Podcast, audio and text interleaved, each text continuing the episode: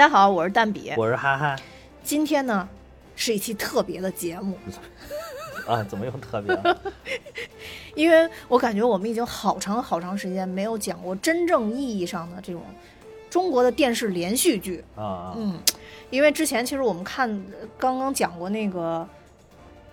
应该是叫《理想照耀中国》啊啊，其实那那一部它应该算是一个小短剧。啊对，那这一次呢，我们是要讲《功勋》。啊，其实这个电视剧呢，我们之前在节目里边也透露过，我们是一定要讲的。对对对，呃，但可能大家没想到的是，我们把这一部电视剧拆成了很多期节目来讲。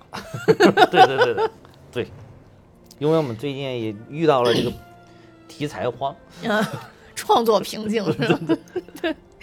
那我们今天就是首期就来讲这个能文能武李延年，啊，对对对，嗯也是目前这个呼声最高的这部剧最高的一个片段。也是本人在呃功勋这几个故事里面最喜欢的一个故事。啊，是嗯，对，而且号称是现在咱们这个中国战争剧的天花板，嗯，对，因为就特别战争影视剧的电天花板，就特别巧的是，我们之前应该是讲过几部跟抗美援朝相关的电影，有有有有。那包括《金刚川》呀，包嗯，括《长津湖》啊，不是，就是里边提到了，提到啊，对。对，长津湖，对，长津湖，对金，刚川是，就是好多都提到很多了很，多军迷或者说嗯。一般的观影者看完以后也一样，因为我也不是军迷嘛，啊。好多东西其实都不懂，但是看完了以后依然觉得能文能武李延年要超越之前我们提到的这些电影，是是是是是是。因为就是其实你说军迷啊，就是军迷对那些电影是非常非常不满意的，很唾弃。就是几乎就是把他们都当成垃圾一样鄙视。啊，嗯，对，你要让他们说就是像长津湖这种电影就是垃圾，啊，像像那个什么金刚川就他妈不应该让他拍，就是让他们说的就是这种。但是我没有这么苛刻了，我也不是军迷，我就嗯觉得其实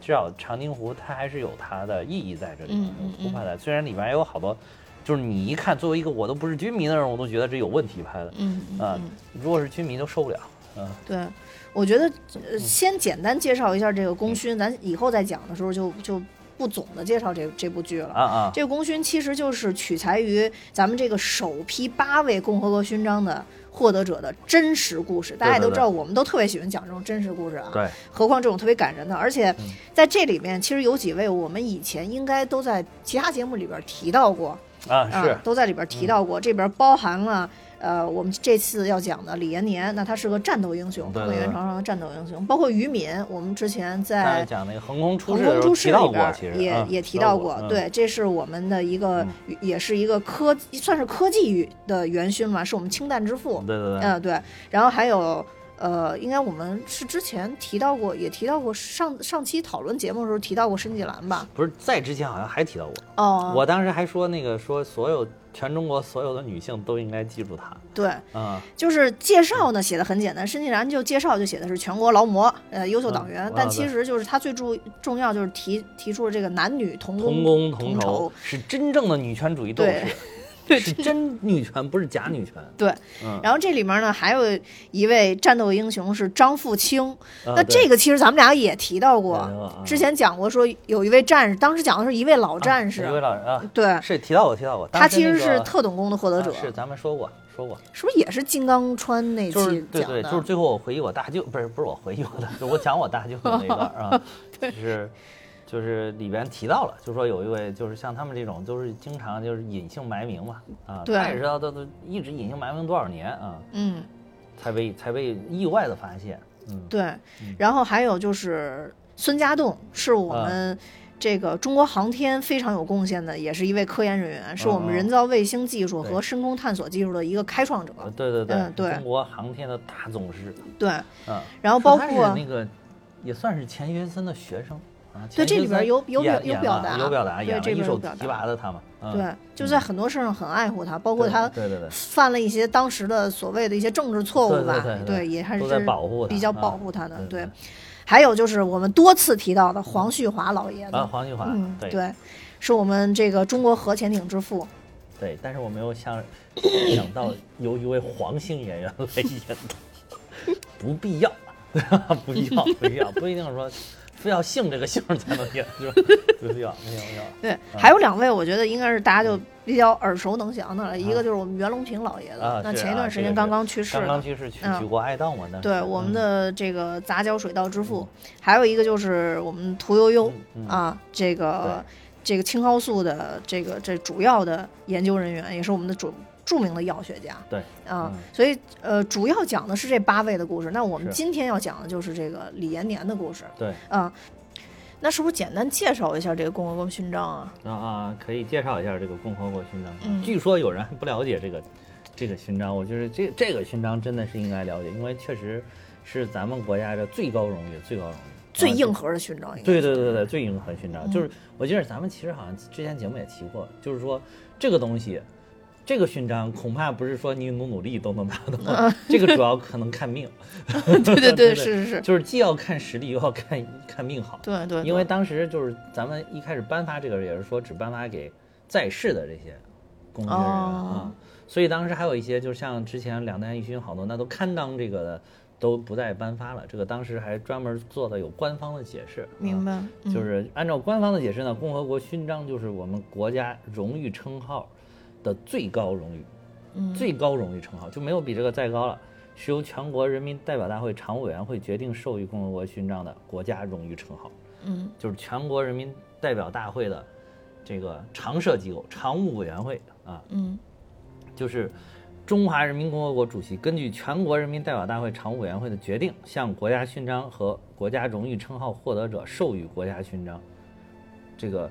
授予这个共和国勋章。那么这个勋章呢，是于二零一五年八月二十四日提请十二届全国人大常委会第十六次会议审议的、通过的、设立的这么一个勋章。嗯。嗯，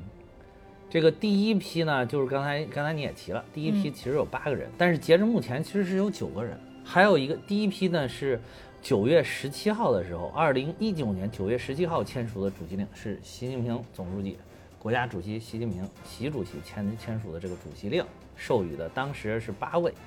啊，后来在二零二零年九月份的时候呢，嗯。这个那八月十一号，二零二零年八月十一号的时候，呃，当时又签署了新的主席令，追授了一个，就是增加了一个，不是追授啊，这不能算追授，应该是增加了一个，就是又增加了一个。这话说的，对对对，因为是刚刚颁完嘛，一般他就是他他这个很特殊，就为什么呢？是因为是这个特殊时期，特殊时期嗯啊，就将这个颁给了这个钟南山院士。我觉得真的是很有必要的。对对对，就主嗯要是表彰他在抗击新冠肺炎疫情当中做出的杰出贡献。嗯嗯啊，就是所以又给又多增加了一位啊。那么下一次什么时候再颁发这个，这就不好说了，啊看命。这对这个得看情况，看情嗯况，就是看看就是下一个，就是能够得到国家这种最高认可的这么一个人到底是谁啊，他有可能才会颁发这个。确实是，啊，这个勋章，然后制作也是非常考究，大家可以到网上搜一搜这个图片啊，它都是有讲究，大家可以搜一搜。哎，我我我看那个共和国勋章，我真觉得这勋章好漂亮，跟一般的勋啊章真的都不一样，完全不一样，特别华贵的感觉。就是它是以红色和金色为主色调，嗯章体是采用的国徽、五角星、黄河、长江、山峰、牡丹等元素嗯嗯嗯，啊。章链儿是就是它那个链条，你们看那个这个这回就是原来那个勋章可能要么别哪儿说的，或者是要挂就是一根红绳子就挂了，对吧？但是这回挂的绳也特别的有讲究，挂绳子是采用了中国结、如意和兰花等元素。哦，整体使用冷压成型、花丝镶嵌、珐琅等工艺制作，就是用了一些中国的传统的这些技艺。嗯嗯，不才我近距离的观察过一一枚，觉得哈，确实是很，我就是观你近距离观察，会比你在网上搜图片，你感觉到更深深的震撼，真的就是更深深的震撼。嗯，就感觉说，这种荣誉实在是太对太高了，所以他他因为人数上面，其实你你从人数上面限制就发现说这个真是太难得了。对的，太难嗯得。你你你像那个，咱们当时提过的，也就是说，比如说建党百年的时候，我们颁过一批数十个人，嗯。这个优秀共产党员全国级，也是那是最对于党员领域的最高荣誉了。嗯，党员领域最高的，但是那里边有很多就是很平凡的人，嗯。就是他其实那个当时习总就是习总书记就是专门说了有一个句话，就说他们的事迹可学可做啊，他们的这个功功绩吧，还有他们的事业可追可及，就他们这些事情，你是你去努努力，你是可以达到的。但是共和国勋章的这些人，基本上你仅靠努力已经是无法达到。嗯，就是我们普通人可能靠努力是无法达到的。但是那个那些就是可追可及的那些，就是确实是，尤其是我觉得对于像我这样的党员还是有鼓舞作用的。就是啊，我至少在我现在岗位我好好工作，治病，对吧？我要是能。能能能活到就是建党一百五十周年那一天，说不定也能弄一块儿呢。你努努力，努努力，当然我也近距离的观察一下。但是这个这个真的是很难很难很难啊，所以就是怎么说呢？就是感觉更加这些人真的是，而且每一个事情拿出来杠杠的，你就是就问你服不服？那你绝对得服。嗯，对，确实是，我觉得就是。其实从他整个的这个发勋章的这个结构上边，我看了一下，其实确实虽然虽然比较少，比如说像申纪兰这种，确实很基层很基层的，呃，这这种这种感觉。但是就是申纪兰搞的，我就说他搞的这个真女权这个事儿，也不是谁都能做到的。嗯，而且是在那个年代，就普遍大家那个思想观念都还非常落后，非常陈旧。即便是到今天，我们可能很多人。思想上都还有很多这个旧势力、旧社会和旧文化的残余的桎梏的情况下，人家在那个年代就已经非常先进的，就是走在了真女权的最前列，这个就是太太牛了，嗯，这个就是太牛了，嗯，没错。然后包括其实，呃，之前咱们也经常提到的于敏。然后包括我们之前提到黄旭华，对对对，其实这些都是属于科研这一个科研领域的。其实有好几个是科学家啊，对，其实都是，但我我觉得好像有一半以上都是科学家，比如说这个于敏、孙家栋，还有这个袁隆平、黄旭华、屠呦呦、钟南山，都是科研领域的啊。对对，确实是在这个各自的这个科研领域，而且你像于敏啊、孙家栋和这个呃黄旭华，应该说是他们属于制造的这种大国重器。嗯，那，呃，像黄旭华老，呃，不是黄旭华，就是袁隆平老爷子，他是解决了大家这个食的问题吃饭的问题。民以食为天嘛，中国始终都说民以食为天，就是他解决了一个人类生存最根本的问题。嗯，然后这个屠呦呦呢，是他是不是研究青蒿素？就当年就已经能够拯救数百万人的生命。啊，嗯，就。那钟南山老爷子也别说了，这回在抗击疫情的当中也是冲在了第一线，然后同时为咱们国家总体的一个如何去抗击有一个战略性的一个指导，这个也是肯定也是就是能拯至少是拯救数百万人的生命，嗯嗯，这个是是都是很厉害，啊，对，然后所以就是，呃，我们简单反正先把这个片子的。这个共和国勋章的这些人物，简单跟大家说一下，因为这部片子就是基于共和国勋章这些人的真实故事嘛。对。那我们现在就开始说说这个能文能武李延年。李延年啊，对，呃，其实这个的剧情就是讲李延年他其实是在他们带领他们七连，嗯啊，然后作战抗在抗美援朝的这个战场上，嗯，演演出了一幕幕可歌可泣的英雄故事。嗯啊，就说你说具体。什么太多的故事，因为它毕竟是一个连续剧，嗯，它有六集，然后所以其实里边可讲的点是非常多的。对。但这里边呢，我觉得刚才我们特地提到一个军迷也很认可的片子，就是因为它在这里边有很多个点，呃，被军迷所认为是跟实战的时候最贴近的内容。对对对。呃，据说也是被抗美援朝的这些老战士看完之后最认可的战争画面。对对对。对。呃，包括了，就是刚才咱们俩还在聊那个，就是炮声啊啊，六零炮，六零炮啊，说这回就是你你大家也可以去 B 站上看看，B 站这回就是对于李李延年这个篇章就已经吹爆了，就是 B 站是各种花式吹，反正现在已经，你不能说它是吹，只能说是它赞美，对赞美赞美，其实它是一种赞美，它不是不能说它是吹捧，嗯嗯，就是花式赞美，其中。很好多 UP 主都提到一个，就是一听那个清脆的六零炮响，就感觉哇，身心舒畅。就是原来那个配，就是配乐呃配音效啊，也不注意，就什么那个炮声听着都差不多，哐咣咣咣。但其实六零炮是那种哐哐哐哐哐，就是那个好像那个打金属的那个声音，金属碰撞的声音。对对对对对，大家可以去听听这个里边的六零炮，就是跟真实的六零炮几乎是一样的，啊，这个是非常非常难得。就是你要军军迷，就是对这些细节是很抠的，就是就跟那个有的时候你看那个电视剧有好多考据派一样，嗯。就是当时历史上那个什么什么朝代是不是这样的服饰啊，什么就是一样的，就是他看到了之后他会很爽，由衷的从内心深处就很爽。嗯。啊。对，然后所以就是因为它这种真实性吧，然后包括它这里边儿，呃，还讲到了一些，呃，为什么说能文能武李延年，嗯。就是他不光是在战斗上面发挥了他自己作为一个领导的一个作用，嗯。并且在对于战士的很多思想指导方面也发挥了特别重要的作用。对，对。它就不像以前可能我们认知的，好像一个政委在一个这个这个一，比如说他这一个连里边，可能发挥的更多的是妈妈的作用，就是像对对对，其实他这个怎么说呢？那个你你说的这个政委还不完全准确，嗯在连队里边叫指导员儿。啊，对指导员，指导员，啊对指导员，sorry，我说这个错了，嗯，在，连队里边叫政政委是在这个应该是团级以上，嗯嗯啊嗯才叫政委。嗯在连里边叫指导员，因为为为什么我有点了解？因为我爸原来是指导员，哦，我爸当兵的时候那会儿是他是连里边的指导员，哦，然后再往上一级营级呢是叫教导员，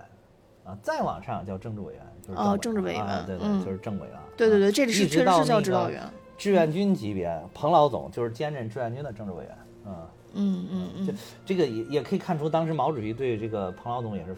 那是绝对信任，等于军政大权基于他一个一个人的身身上。嗯嗯但是从这个片子里边就能看出来，作为指导员嗯来讲，其实他承担了很多我们以前可能没有太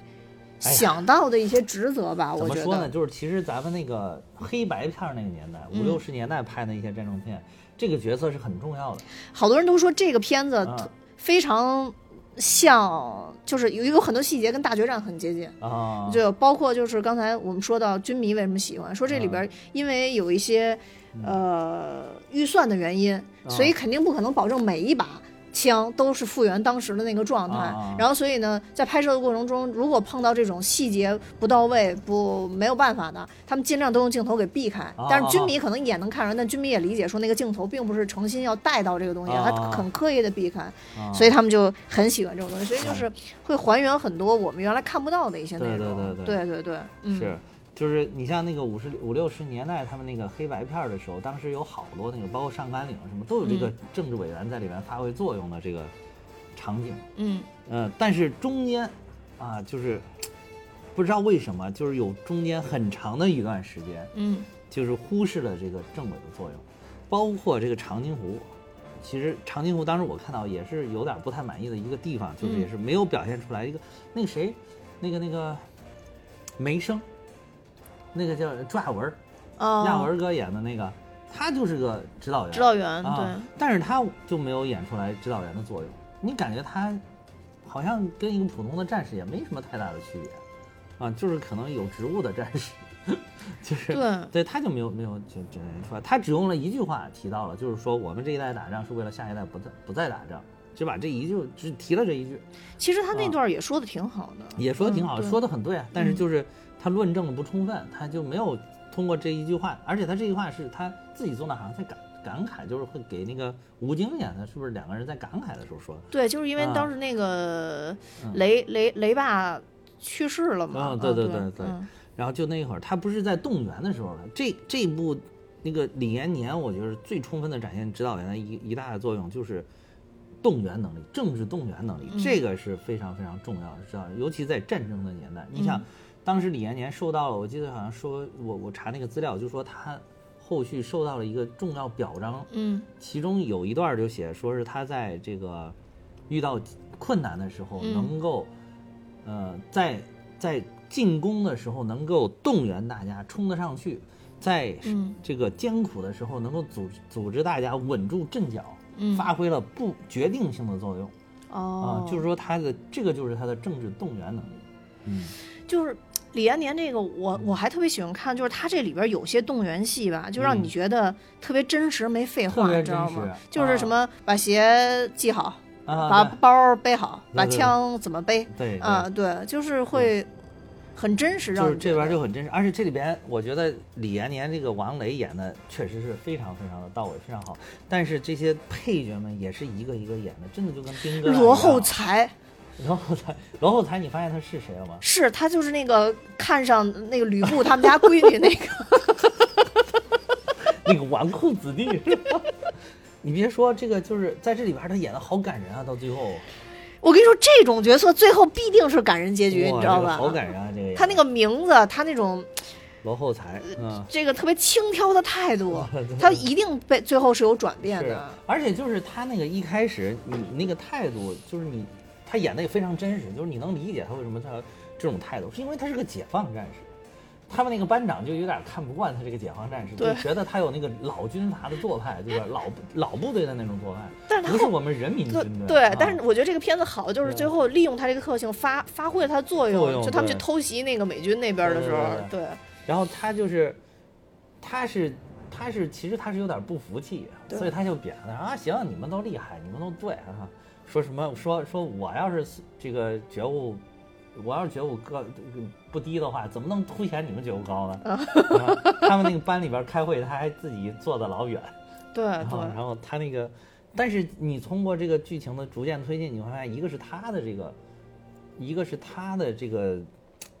这个觉悟逐渐在你通过他的战斗的表现，你能看得出来。另外一个就是他那个班长叫韩东年嘛，我记得是。哦，他那个班长就是你能看到，虽然他一开始老说他你是个觉悟不行，怎么啊？你还老老喜欢用美军的装备啊？为什么要用人家老美的装备？我们中国又不是没装备。然后就是就有点那个什么理念上两人不合，但是你会发现他在真正的战斗当中对这位战士充满了关爱和关注。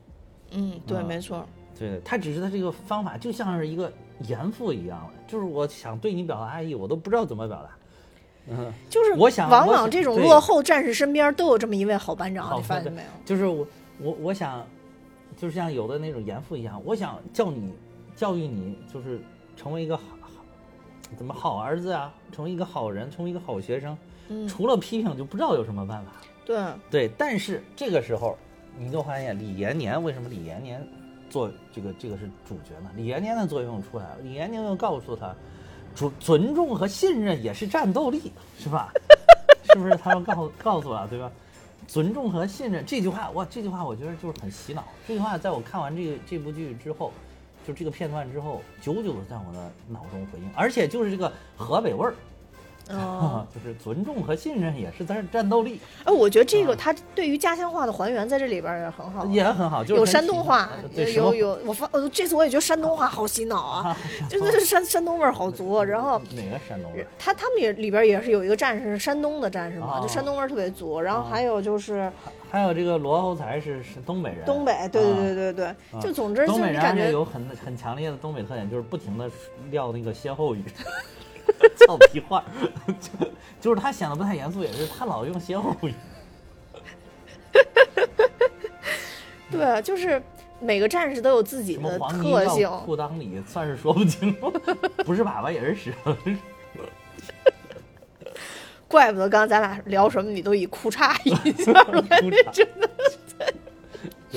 酝酿当中。是是，这就就这点也是很真实，就通过这个来反映，因为当时哪有那么多人说普通，话像现在家乡话都快忘了，就常年说普通话。对，这个啊，对你一说起来这个，还有一位听友，我忘了是哪一位啊？那个就是还在这个咱们群里面给我留言，就是说、嗯说能不能让我再说点河南话。然后这个因为他是好像原来在河南当兵还是上学，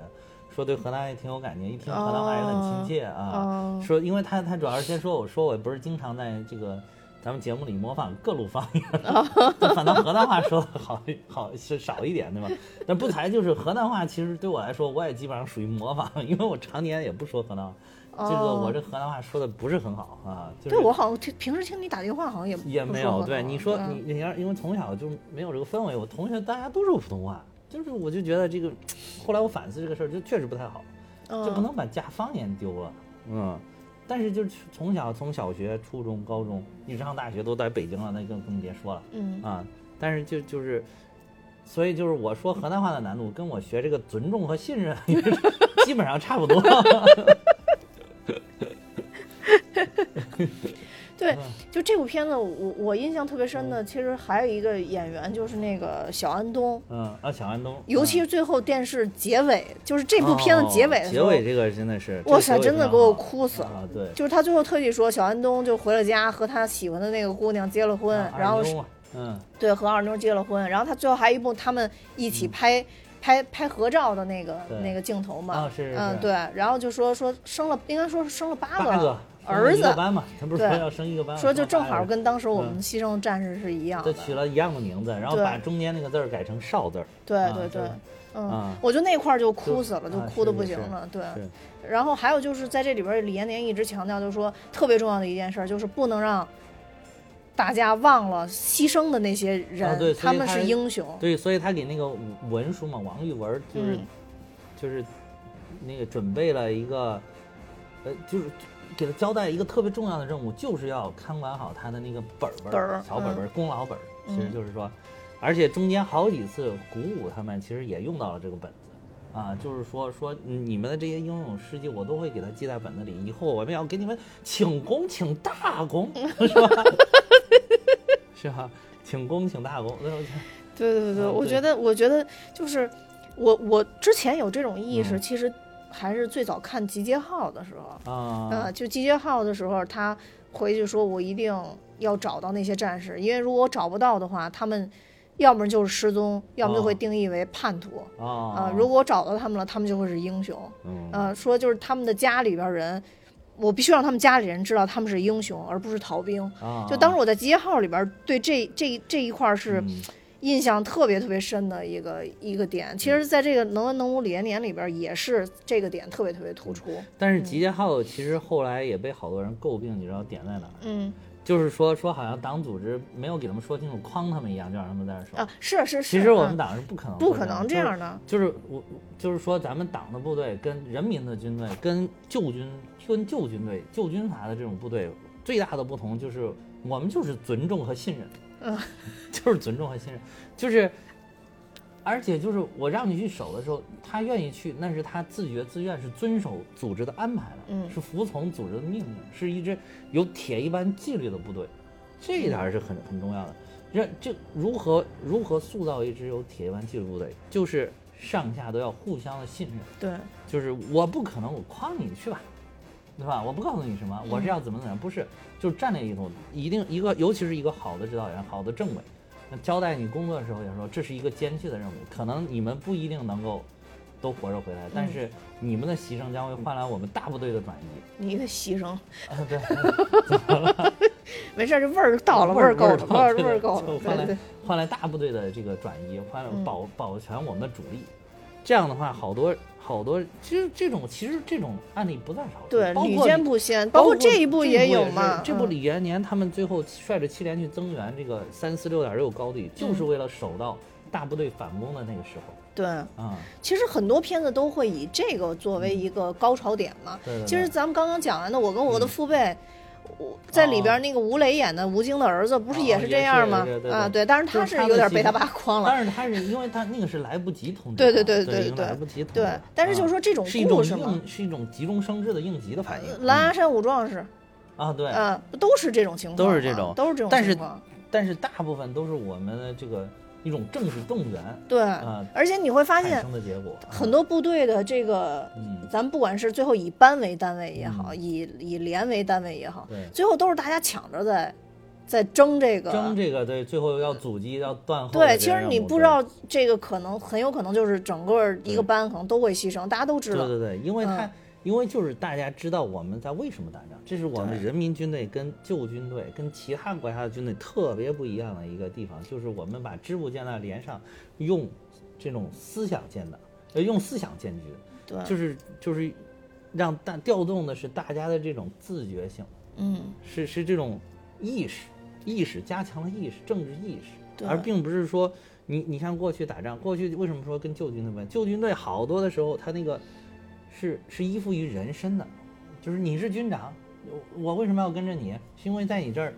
有有钱花，有好处饭吃，嗯对，说不定还有女人，对吧？就是对对对，这个有这好处，跟着啊你有肉吃对，嗯跟着你有肉吃，嗯啊，所以他经常为什么打不过我们党的军队？为什么打不过人民的军队？就是经常在遇到困难的时候一哄而散。嗯，你到关键时候该顶住的时候，你顶不住了，对一哄而散。你就想着，哇塞，你这都没饭吃了，那哪呃去哪有饭吃？我去哪儿？还有就是为什么当时好多这种解放战士，就是这里边儿，我觉得这点儿也非常好，就是描写了像罗侯才这样的解放战士。就是什么叫解放战士？就是在这个解放战争时期，嗯从国民党的军队转化而来的这种军队，嗯受到了党的教育，这种部队还不在少数，就是拉到了这个朝鲜战场。在这个解放战争时期，面对着我们人民解放军溃不成军的这些解放战士们，嗯由于受到了我们党的教育，在朝鲜战场上是英勇无敌，就跟志愿军是，就跟我们原来人民解放军的这些转化成志愿军的是是一模一样，甚至有一些更英勇。因为你大家可以看前那个去年年底的时候，有一个叫《跨过鸭绿江》有是吧对对对对对里面就演是演的是五十军的嘛，五十军嗯全都是解放战士转过来的嘛，对军长都是。然后他就是遇到了极大的困难，嗯死活也不给彭老总说，彭老总都都生气了，都怒了，都想摔他了，对不对？都要摔他了。对不对？就是因为因为那个，因为他就觉得说，他心里面我说说我是解放战士，我我要通过我的英勇作战，我要向你们证明，对的，我们也是人民的军队，嗯，就是所以他就死活遇到了很大困难也不给彭老党说，啊、对，所以这个我必须在此嗯。提到啊，就是之前我推的那个，虽然有好多人可能觉得这个新的这个这个大决战嗯。有有很多问题吧，嗯但是我就嗯。说这一些细节的点在里边全都体现到了。体现。到了对，对我觉得还是，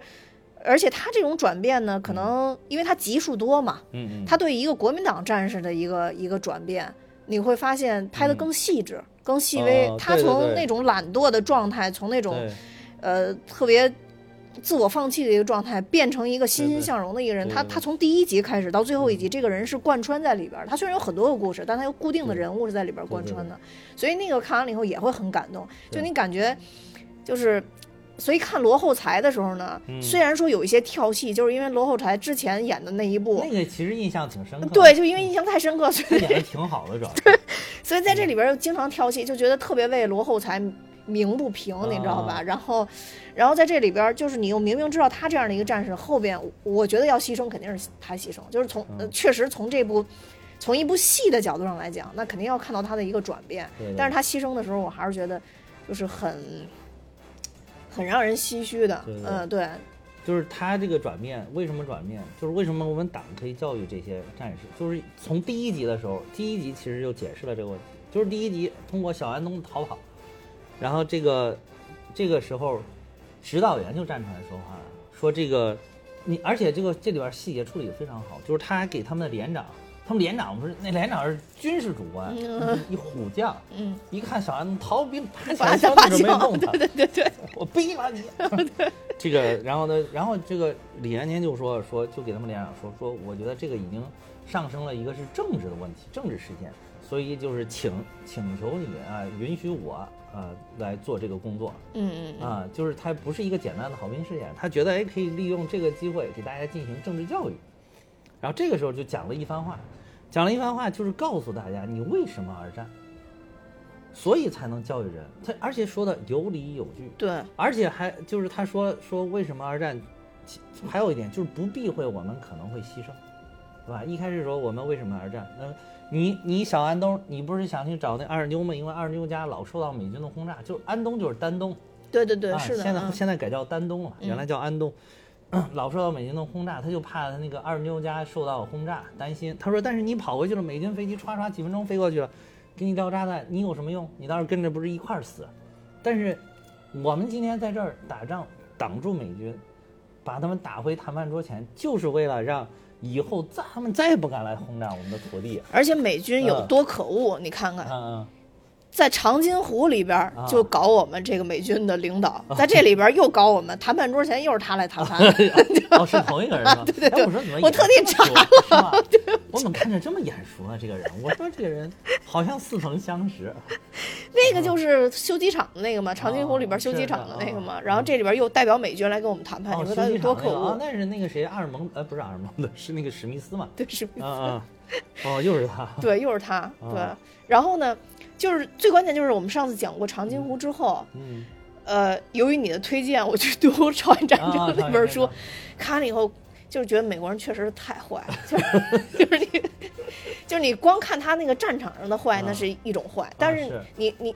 就是看完那个书以后呢，反而对美军的这些军人，尤其是一线这些懵逼的军人，嗯其实心里有一丝丝觉得，不能说同情吧，就觉得这些人有点悲凉，有点悲悲哀对他他为什么要来这儿，对吧？对不清楚我为什么要站。嗯我来第一天就想，我什么时候能回去？我什么时候能回去？我什么时候能回去？但是我觉得。咱们这边部队不一样，咱们这边部队想的是什么时候能给他打回去？对对对对对，然后不知道后为什么战斗，为了对为了要不让这个美军去践踏到我们的土地上。对，也不让他欺负我们邻国的这些老百姓。其实我后来还看的有一些有一些资料里边说，美军在朝鲜基本上是屠杀的，嗯嗯嗯，嗯是的，就嗯。他们可能就是都有这个习不良的习气。美，而且美军更可恶的是，你不是朝韩国的盟军嘛，对吧？你不是南边韩李承晚的部队的盟军吗？你他美军其实是无差别屠杀，对对对对对韩国的军队都是，嗯。他不是韩国的老百姓都杀。他嗯杀完之后，他说：“你看我这个干掉的啊，朝鲜的，就有点像咱们 古代的时候有一些那种随便砍人头就领领冒功请赏的那种感觉，嗯。这就是说无无差别，经常屠村儿，嗯，就是甭管你是韩国的老百姓还是，反正不是我们美国人，嗯。这哎就是一种那种高高在上的那种胜利者胜利者的骄傲姿态，嗯，嗯。对，但但反正因为嗯。因为那那一边那一方其实确实就是美国的一种有点老大的那种那种状态，所以他们也没没有没有办法，感觉对，嗯。就觉得嗯，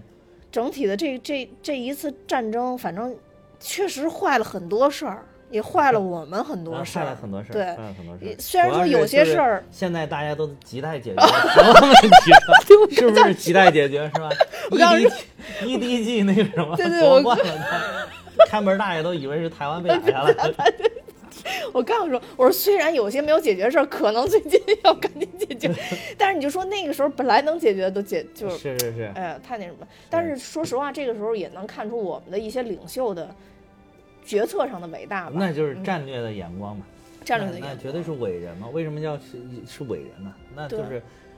人家就是能往后看五十年，嗯，真的是真的是，至少给你往后看五十年。对，嗯，嗯这所以这就是伟人。所以那嗯天其实我群里边还有还有那个听友问我啊说是谁写的，我再跟大家说一遍，就是王树增老师写啊，的。对对对，就是那个长津湖的那个一顾问，顾问指导顾问指导啊。对对对对，确实我觉得他可能没有发挥太多的作用。就我觉得可能因为长津湖也有很多是嗯战争细节吧嗯，可能就没那什么。但是比如说像反正就坚持修机场这种，就是历史细节，可能还是给还原了一些反正就对是起发挥的作用不是太大。反正就说回刚才，还说回李延年，就是嗯刚才没说完。那一段儿我觉得真的是指导员系的教科书，大家可以去，真的是嗯你说小安东那段儿是吧安东那段儿，真指导员这个是教科书。他就是说说说，可能在那个时候，就是我们为了把美国人打回去，所以我们才在这战斗。而且他说了很重要的一点，就是他说我们来这儿打仗，我们不是来打仗，我们是要来打胜仗，对吧？我们打了胜仗，才能不让美国人、美国鬼子去践踏我们的国土，嗯然后才能就是真正的保护你的二妞。但是在那个时候，然后他话锋一转，就是在那个时候，我们很多人都已经不在了。他这个这一点儿的提到了，就说说，但是这个，但是我们的祖国会记得我们，我们的人民会记得我们，是我们的，是是我们让这个我们的老百姓能够过上这个和平幸福的日子。他始终就是从头到尾，他都贯穿这一点。我觉得这一点是特别特别好的。我们能让美国人知道我们的国家无比强大，不容欺辱。嗯，对，这那绝对是这个指导员的教科书，每每看到我都泪目。啊，这个真是，我那段真的看好多，我看好多那个，呃，弹幕都在都在写说啊，每次看都泪目，每次看都泪目，看多少遍都泪目，嗯就是都是这确实是，你去听一下，就这个时候一下就就就就知道了，为什么而战，战士们就更加知道为什么而战。小安东也知道，就是说小安东最后不是也说说说大家不要像我一样，就是不不不明不白就死，不知道为什么生，也不知道为什么死，对吧？对，啊，小安东也是在这里边一个嗯重要线索。其实开篇就是他的故事，到结后最后结尾是他的故事。对对，嗯所以就是就是因为有这个，然后这个里边罗侯才也在底下站着，所以就是也照也教导到了像罗侯才一样的那种解放战士。嗯然后罗侯才到，其实你能看到解放战士他们有一个就是说，我要通过立功来证明我自己，嗯对吧？证明我不是孬种，证明我跟你们人民的军队都是一样的，对吧？我原来是不明白，我明白了之后就是跟大家是一样的。后来他又一直想立功，立功，立功，立功，他也立了很多功。但是你有没有注意到最后的这个，他立功立到顶峰是什么？就在他牺牲之前，他说。给那个指导员说，他是其实很轻松的语气说的，说说指导员，这回我要再立功，回来你能不能让我入个党啊？哦，这个不记得了。它里边有这个嗯细节，他说能不能，就等于说，为什么是党教育出来的部队就不一样？就是我我我们的立功的最高荣誉就是入党，就是成为一名光荣的中国共产党员。嗯，对，真的是，哎呦，这片子拍太好了，我没没没没太注意到这个细节。对对，你可以嗯看看，就是这是他那个最后那个去去打，就是开坦克之前，给李延年说的最后的话。嗯，李延年的意思就是，哎，你先去去弄了再说。意思是没问题，你弄好你肯定没问题，但是就牺牲了。嗯，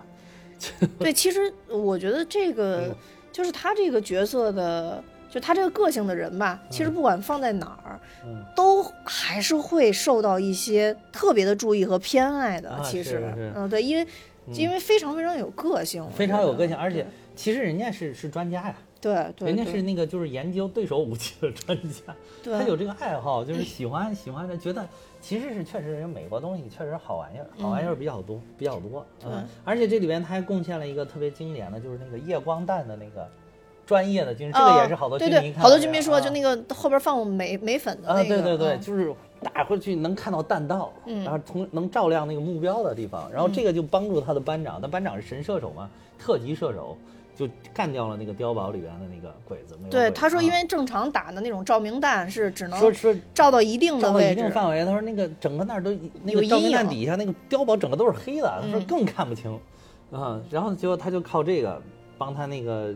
嗯班长就是指指引了目标的，嗯嗯所以也发挥了重要的作用。对，而且这里边对啊他们还说一个特别重要，就是终于狙击手没乱跑，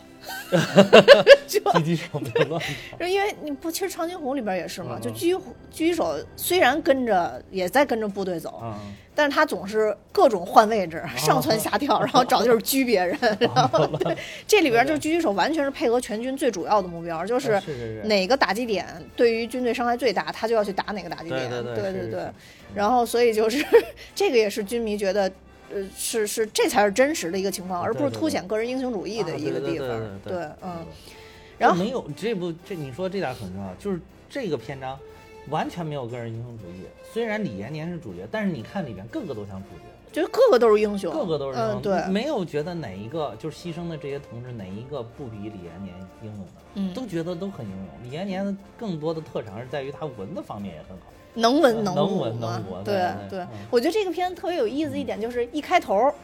就先有一道题，就是其实他那个题就是说我们要要要要去打敌人一个什么什么部队吧，当时说说你们觉得这个我们为什么要打他？嗯所有人说的都不对，最后只有李延年说对了。然后领导就说了，李延年你不愧是能文能武啊啊！哦就是说这个李延年其实对于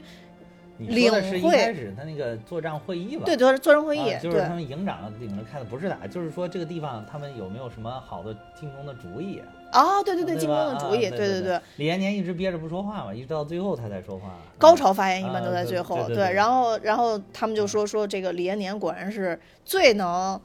领会他们整整体布局的啊呃一个人，一然后呢，所以就引出了能文能武嘛啊，。对对。对然后你刚刚说小安东那个，我觉得当时我我我补充一个我当时想的细节啊，我当时就觉得这样一个指导员特别的不容易，就这么多兵，他能随口说出这个人背后的故事。你说的这点很对，嗯就是他能小安东的这个故事，二妞的故事，他一下了解，那说明他在私底下是肯定是早早的就跟他们班长或者至少是跟他们班长聊过的，嗯说这个这个小安东他到底是什么呀，有什么样的背景啊？哎，心想烂心中烂熟于胸，对吧？对对，嗯每一个战士都是关心的。对对对嗯，嗯所以我觉得就是咱们的部队还有一点特别好，就是嗯帮所有的战士都心都定下来了，因为嗯帮他们稳住了大后方。就他们都知道他大后方是怎么回事儿。对如果一个人心定不下来，就很难稳定。就跟刚刚你说的这个这个国民党军队，国民党军队靠什么定？嗯靠靠拿钱定。嗯，对，所以就是这个钱这个事儿就很微妙了，就就很容易变了。如果你只有钱的话，对很多事儿都定不下来。对对，嗯，嗯，咱们的部队一开始好多那个就是也都是农村吃不上饭嘛，也一开始也是想想能有口饭吃，然后跟跟上我们的部队，但是跟着跟着就不一样了，嗯跟着跟着就觉悟就上去了，嗯就是因为我们的政治工作，这是我们目前全世界部队里边，这个是我们独有的。就也是现在近些年的战争片儿所有的忽略。为什么金刚川受到了万人的唾弃，受到不光是军迷的唾弃，很多人的唾弃。我看完金刚川，我对管虎有极大的不满，嗯真的是有极大的不满。因为我看八百的时候，我觉得我还能，我还能能够稍微的原谅他一下，理解他一下。但是我看了金刚川，我就觉得这家伙他妈的屁股绝对没有坐到位置上，绝对是坐偏了。真的，其他就是把我们这个志愿军最后拍成什么刘关张结义这种兄弟情，还名字都给你起的刘关张。啊，对刘关张，嗯。这个简简直是，就是说严重了，就是对我们人民军队的侮辱。不理解，我觉得嗯。我我觉得不是不理解，嗯，我觉得他就是不想理解。不想理解，然后这个就就是人民军队，就是是我觉得我还听了有一个 UP 主讲的，就是说人民军队里边就就讲这个李延年的时候，嗯。他是说是一种同志情，啊，对啊，不是兄弟情。嗯。同志情里边有兄弟的这种感情在里边，那它更多的是一种，就是我们是一个组织里边，是我们一种组织的感情，是同志情，是战友情，嗯，这个是不一样的。嗯。对，嗯，嗯，所以就是对于这一部片子里边，其实嗯能更深的看出这这一点来。啊是对，就是更深刻的看到这一点。对，尤其是我们他作为指导员的这么一个角色，对嗯，他的那种感情，其实怎么说呢？他不是一个单纯停留在说我们要，嗯，我们我们只是针对于这一场战争，我们要做，我们就这一场马上要打这场战斗，我们要做什么？对而且而是作为一个指导员来讲，他其实是应该说是三百六十度的去。对。应该说关心战士，或者说他有自己的一一个一个方法吧，对对对，啊，让我们的战士心能更踏实下来，能更好的理解到这场战争的意义。对对。其实我们上次讲那个，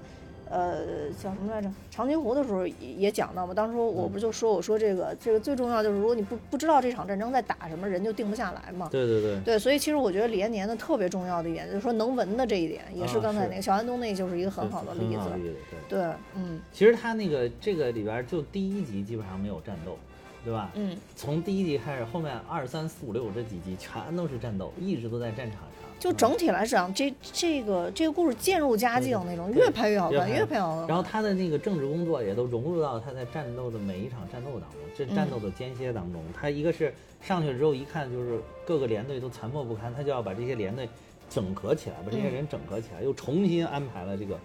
就是把几个连队的剩下的这些人又分又又重新编成了几个班，又重新的组织了起来，这个也是指导员 我觉得一个作用。嗯我觉得他们那班长也特别逗，不是有一个班那个牺牲人比较多嘛，然后就就跟那个李延年说，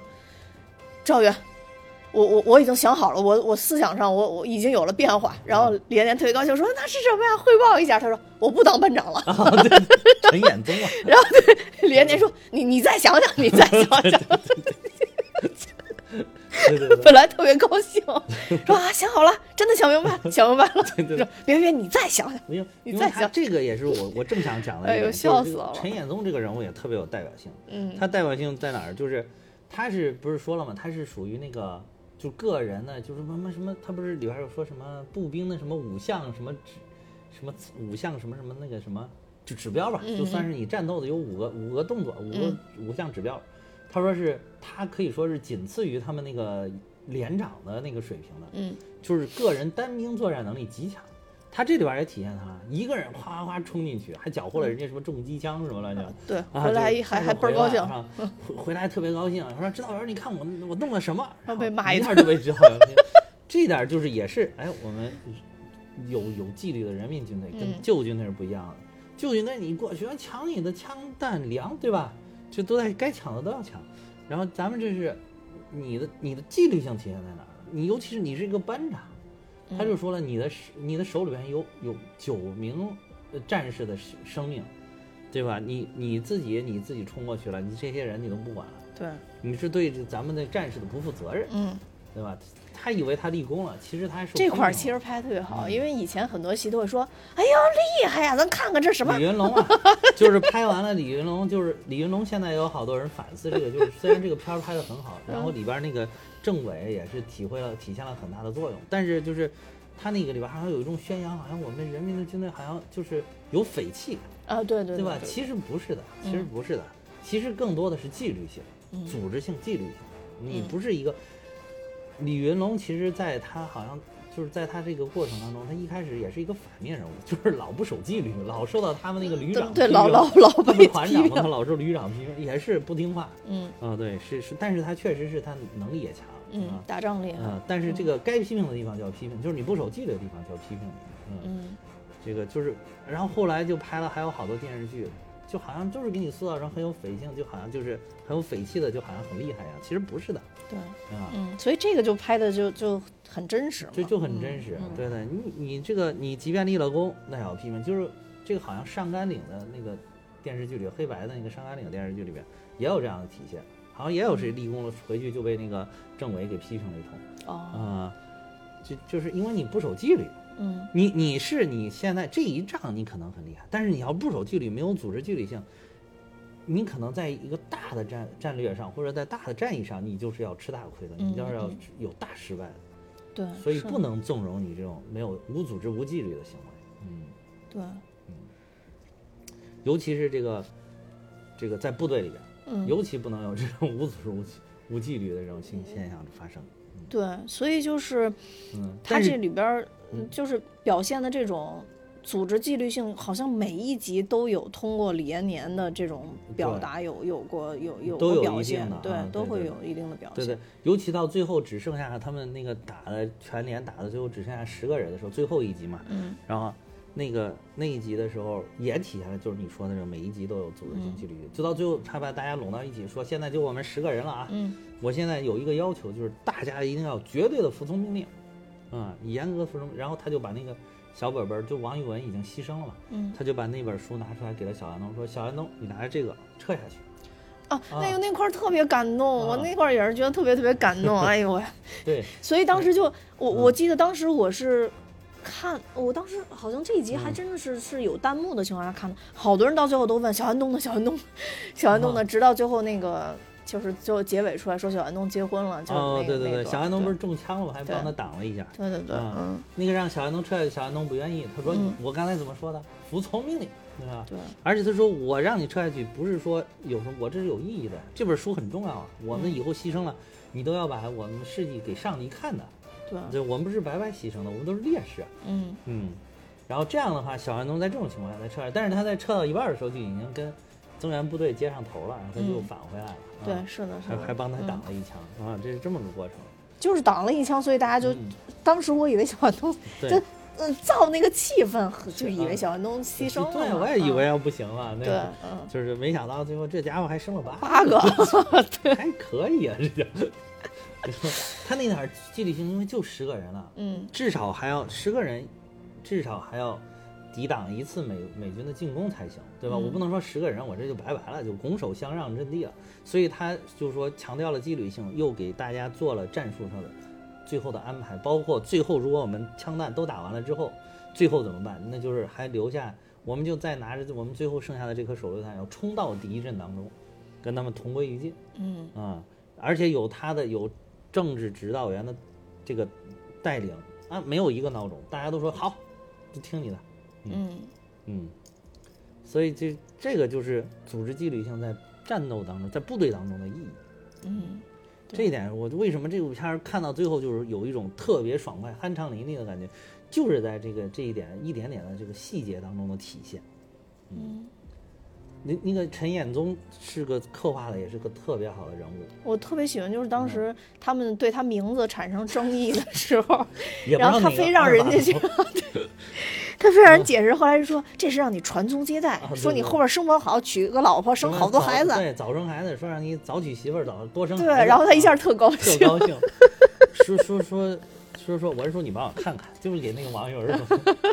说说我听人家说我这个眼眼中这个眼是敷衍的，然后他他都不认字儿嘛，他说他说我感觉不应该，说这是我爸拿一袋小米跟人换的，跟一个老先生换个名字，不应该呀、嗯，然后这不知道哪个二把刀只给他只知道一种意思敷衍，不知道还有繁衍的意思。眼 哎有点儿对。敷衍祖宗的意思。对对对，你看他到牺牲的时候都还惦记着这个，我就哎觉得就是好真实，嗯，这个就是好真实。就是他就把一个个战士那种真实的故事给拍出来了，对对对就往往就是我们看大战役的时候，嗯。往往看到都是那种酣畅淋漓、轰特一堆人铺天盖地，就像过去那个老版大决战，对那有航拍的那个，因为当时是用的真的部队拍的嘛，真的嗯航拍的，好像工程还有人往城墙上爬，看着就特别的帅哇。没错。但是你就无法看到这些细节上的小战士，嗯那就是从宏观的角度上去宏观的角度看这个事儿，那个更多看的是这种领导们、大领导们的大决策。对，就大决策、大战略，什么什嗯么六十万对八十万，有事在我。现在这个也成经典了，现在大家一路就是优势在我。然后，但是你看这种小的时候，落地在一个一个战士的时候，你就会想说，哦，原来有这么多牺牲的战士背后都有一个感人的故事。对对对，呃，但遗憾就是我们没法把每一个战士都记下来。啊是是，就是这这几个战士，反正就是我我比较有印象，确实就是罗侯才啊，那个陈陈宗也还有他那个罗侯才的班长，嗯，罗侯才的班长就是你一看就是那种莽夫班长。你看他那个，就是一开始他不是给小安东做政治工作的时候啊，还有嗯什么说不是说要让大家就是说说你们是哎说说什么就是三班长，他是几班长？三班长还是什么几班长？说你不是也结婚了吗？说你媳你媳妇儿好不好啊？哦，对吧？他那个你看他那说的那个，一个是扯着他那个口音，也不是标准普通话的口音，然后那个嘴巴还喷着口水，啊 说是她是天底下最好的女人，喷着口水，然后还特别的感动啊那种感觉，眼睛啪啪直眨。就是你看，就你这个形象跃然纸上，就是我就觉得哇，没有想到这部剧里边主角演的好，配角演的也这么好，真的是没想到配角演的这么香活，除了罗厚才，嗯其他配角我真的不太认识。这都不认识，反倒就是真的让你能进入到这个角色里边。对，所以就是《功勋》这部电视剧，我就觉得，就是刚才咱们开嗯始其实说，就是并不是说这些演员演的不好，其实都演的挺好的。对对对但是呢，有的演员确实太知名了之后，真的就是包括刚才。包括刚才我说的这个黄渤演员，其实我觉得已经贡献了他近些年来少有的最好演技。嗯，但是就是因为过去的种种事情，让你容易跳出来，容易跳出来。反倒是其实我跟了他几集之后，最后我还是觉得他真的演的还是不错的。嗯，现在还是相当好。嗯，我觉得可能更好，比如说，呃，申纪兰。啊申纪兰兰我就觉得嗯，虽然他也是一个以前的某个角色，他真的是但是他在这里边演的就让你忘记之前的角色了连倪。大姐演的都好，因为倪大姐原来好像获过金鸡百花奖最佳女主角，好像。哇，倪大姐真的是演演这老妈妈演的，我演的感觉好自然。他那个口音如果不再像倪萍就更好。了，因为他那个说话那个嗓音一听就是倪萍，他嗓音就是这，你听太多了。对对对对，嗯。就反正就整部这个这这个戏里边吧，嗯，用平凡人演平凡人，反而更显伟大。再说说这个李延年，他的一些就是这我还看了一些资料，就是说在这个这个就是守三四六点六高地的时候啊，还有还有一段就是没有拍到这个电视剧里边儿，就是说当时李延年还率领这个七连主动出击过，但是主动出击的时候就误入了这个美军的埋伏圈儿，他当机立断就是组织部队交替掩护撤退，然后这个在途中呢，他有一个战友叫刘立军，中弹摔下了这个山崖，但是没有牺牲。这个李延李延年呢，就先让自己的部队先撤，然后他自己一个人去返回去救这个刘立军儿，然后救起来这个刘立军儿之后呢，李延年又发现了另外一个负重伤的战友叫申平健，然后他又去救另外一个战士，等于他一个人带了两个战士往回走，然后就是而且这个是也有美军始终不停的这种袭击的情况下，然后他呃一直往回走，这样他也负了伤。然后这个时候，那个申他后来救那个重伤员申平健嘛，就是说说我不行了，你扔了我自己走吧。然后李延李延年就是说不行，说你死不了，你别在这儿瞎咋呼，说有我在，我一定能把你给救出去啊，有我在就有你在。然后最终真的他一个人就把这两个人全都带回去了，啊，嗯，就把这两个人都救了。然后这个呃这个等于说他这个。但是他这次这个出去主动出击的这个呢，等于说是有三个人受伤了，什么？因为包括他自己，他不也受伤了？有三个人受伤的这个代价。但是总体来讲，就是还没有人牺牲，就还不错。就是等于也是也算是一次尝试吧。但是就是李延年却在这个全联的大会上还做了自我检讨，就是他做做的检讨，就是因为就是这个出击并不成功，就是没这个是因为可能是因为对调查的这个不清楚啊，对于这个呃有有决决策有一些莽撞，有一些冲动，他等于给自己还做了检讨。然后这个事儿反倒是让这个李延年他的威信更加的就是提高啊。哦还有就是这里边，这个这个里边还有一个我觉得特别值得一讲的，就是前期有一个政治审查的两个干部过来，这个大家都是现在大家尤其是现在大家只要一听见什么什么谁被政治审查的，特别特别的反感，尤其是在以李元李云龙为首的那个代表里，如果有人这么干，大家往往是把这个处理成一个反派，嗯对吧？把那个，嗯而且就是大家观看的这个人主观的角度也总觉得，哎，你看这没事儿找事儿，就是你看那些战士都这么英勇的，为什么是怎么怎么怎么还需要政审啊？什么一看就是有有我们这个很极左的这些做派，其实其实根本不是。就是当时这些解放战士，他也不是说全都跟罗福才一样，也有确实有一些就是中途打着打着叛变啊什么，也不是没有，有的。但所以说，他有的时候这个政治审查也是有必要的，因为你从上级机关来讲，我的部队里边有这种情况，那我确实应该去查一查呀，看看你不能出现这种极其恶劣的影响，别让这种嗯错误的思潮就是泛滥扩散啊，对吧？嗯所以它是一种很合理。所以说，你看这里边儿，他也没有把这两个人处理成这种很反面的形象，而且同时呢，就是也是要尊重一线指导员的这些一线指战员的这些他们的意见，嗯就是是有讨价还价的余地的。包括这个他们的团长呢，对吧？他们团长其实也对于他们这个下面的他的这些战士们、这些指战员们是有保护的。嗯嗯，按说团长是主观最大，他说了算。就是这些，即便是外面派、上面派下来的这些政治干部，那在到了部队之后，他说了也有一定分量。但是呢，你又看很巧妙，就是如果人家一提出来就说说啊，我们这战士都没问题，怎么怎么着，那你是不是包庇有一些人啊，对吧？所以他一开始也没说，他一开始也是以一种支持的态度，就有些话你不能不该说的时候是不能说的。然后这个时候就就让把李延年叫去，李延年就觉得能不能让我们进攻完再说。或者他也是等于说有了自己的一个是他觉得我相信我这些战士不是，另外一个就是说能如果是非要查，能不能不要影响我们的这个大家的战斗的士气嗯啊？等完事儿之后再说，嗯。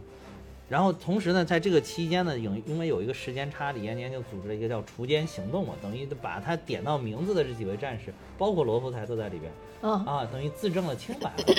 自证了清白，嗯对这就很巧妙的化解。然后同时这个呢，团长有一个很可爱的表现，就是明明是分非常的满意，你都看到那个脸上都满脸堆笑了，你能 看到，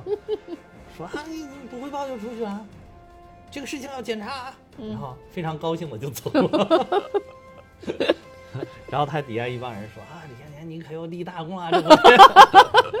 看领导的表情就知道怎么回事儿。对 对，这个时候你就等于你给了你给了团长一个台阶，团长就、哎这就可以顺坡下，嗯对吧？你给了团长，就是他很巧妙的把这个政这个这个这也是政治工作的一部分。哎，但是嗯他们去去去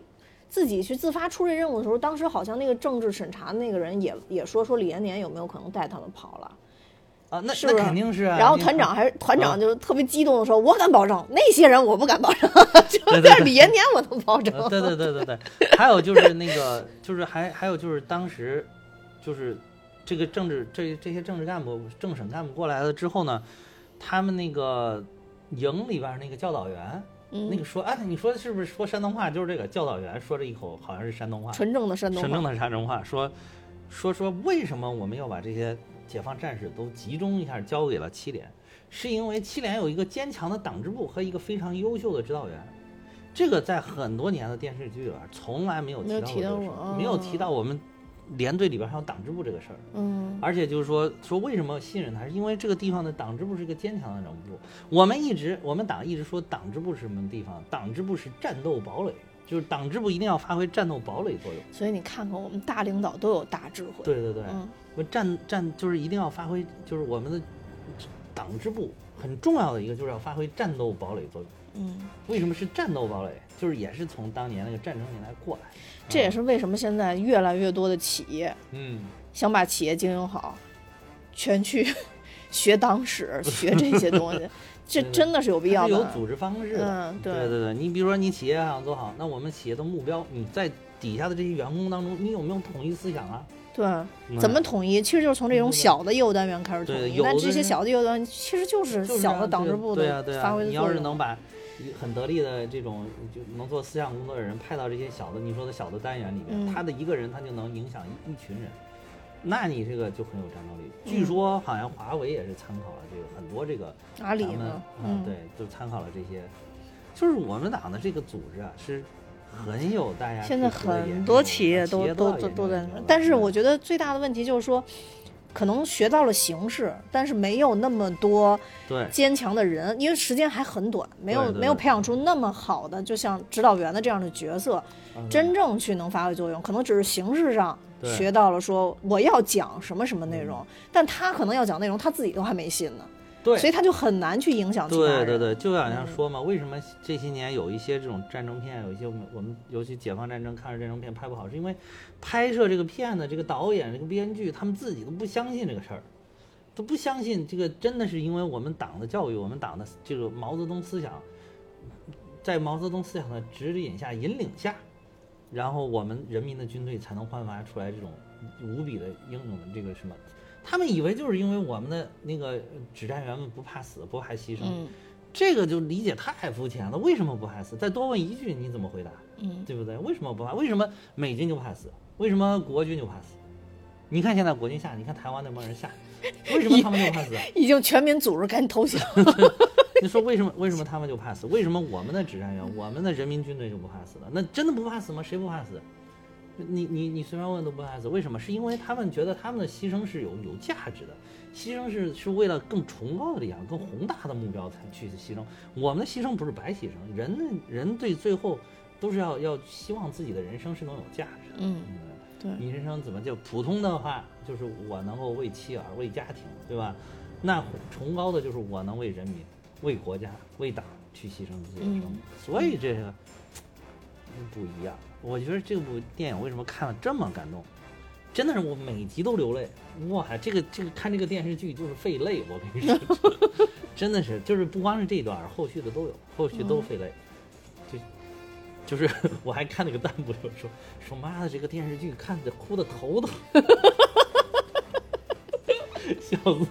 我，说哭的头疼。但是但是就是这种哭，它是一种。振奋的一种振奋的，就是一种输入性力量的那种对对对，就是很振奋。嗯，对。对对，您一说到这个振奋，让我不仅又联想到这个片子片尾曲，也是好多人都喜欢，就是改编了一下，就是把那个节奏变调的时候，改编了一下这个，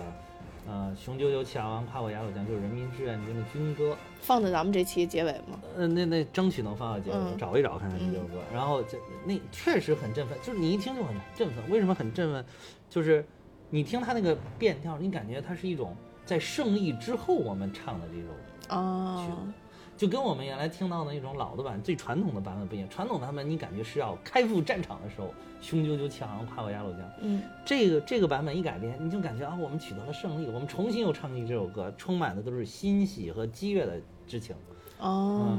所以我觉得改编特别，我特别喜欢这个这个调调。我看弹幕上也是说，好多人都说特别喜欢这个片尾曲。就有一种轻，就是轻舟已过万重山的那种感觉。嗯，其实我觉得嗯，就是我们现在经常看这类型的片子，一个是更了解到实际上战场是什么样子，更了解到我们到底是以什么方式来作战的，对对对，然后我们是以什么样的方式更好的是管理我们的部队的。对对对嗯，然后还有一个特别重要的一点就是，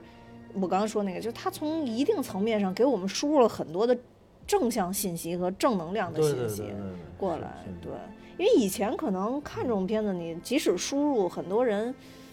不愿意从心里边去接受。现对对对在环境不一样了，这个生活的这个条件不一样了，很多人愿意去看它，愿意接受，这是真的。因为以前有些东西没法证明，但随着时间的慢慢发展，证明原来五十年或者一百年前我们的想象、我们的布局，现在逐渐成真了，对对对所以我们更愿意相信曾经发生的这些东西。对对也是嗯，而且就是像在这些年，我们国家跟美国现在又是处于一个这种竞争的一个阶段嘛，嗯嗯。然后美国对我们也产生了很多限制，在不管是在贸易方面，嗯。还有科技方面，各个方面，嗯。其实都有是现在一个全全方位的一个对我们的一个打压。嗯。然后就大家就是看到为什么抗美援朝也多，这种影视剧也多了起来，就是估计也是想给大家鼓鼓劲儿，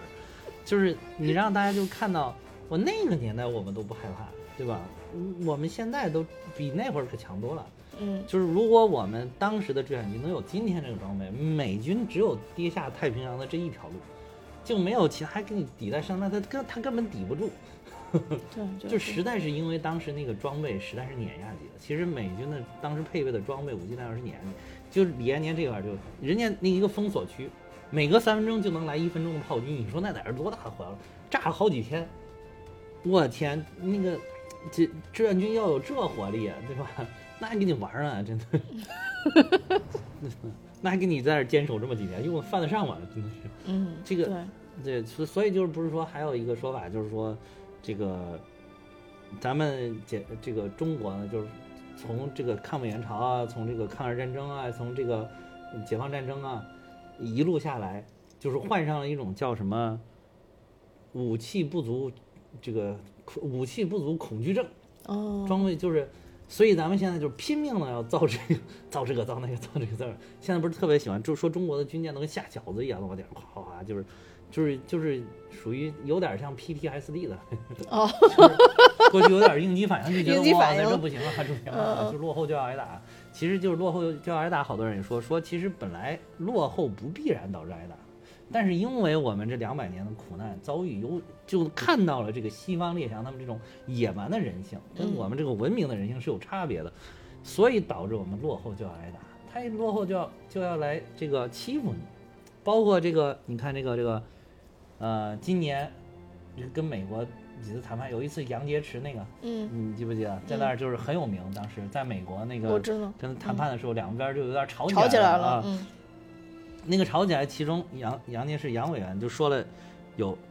有一点就是说，你们没有资格跟我们说什么以实力的角从实力的角度出发来进行外交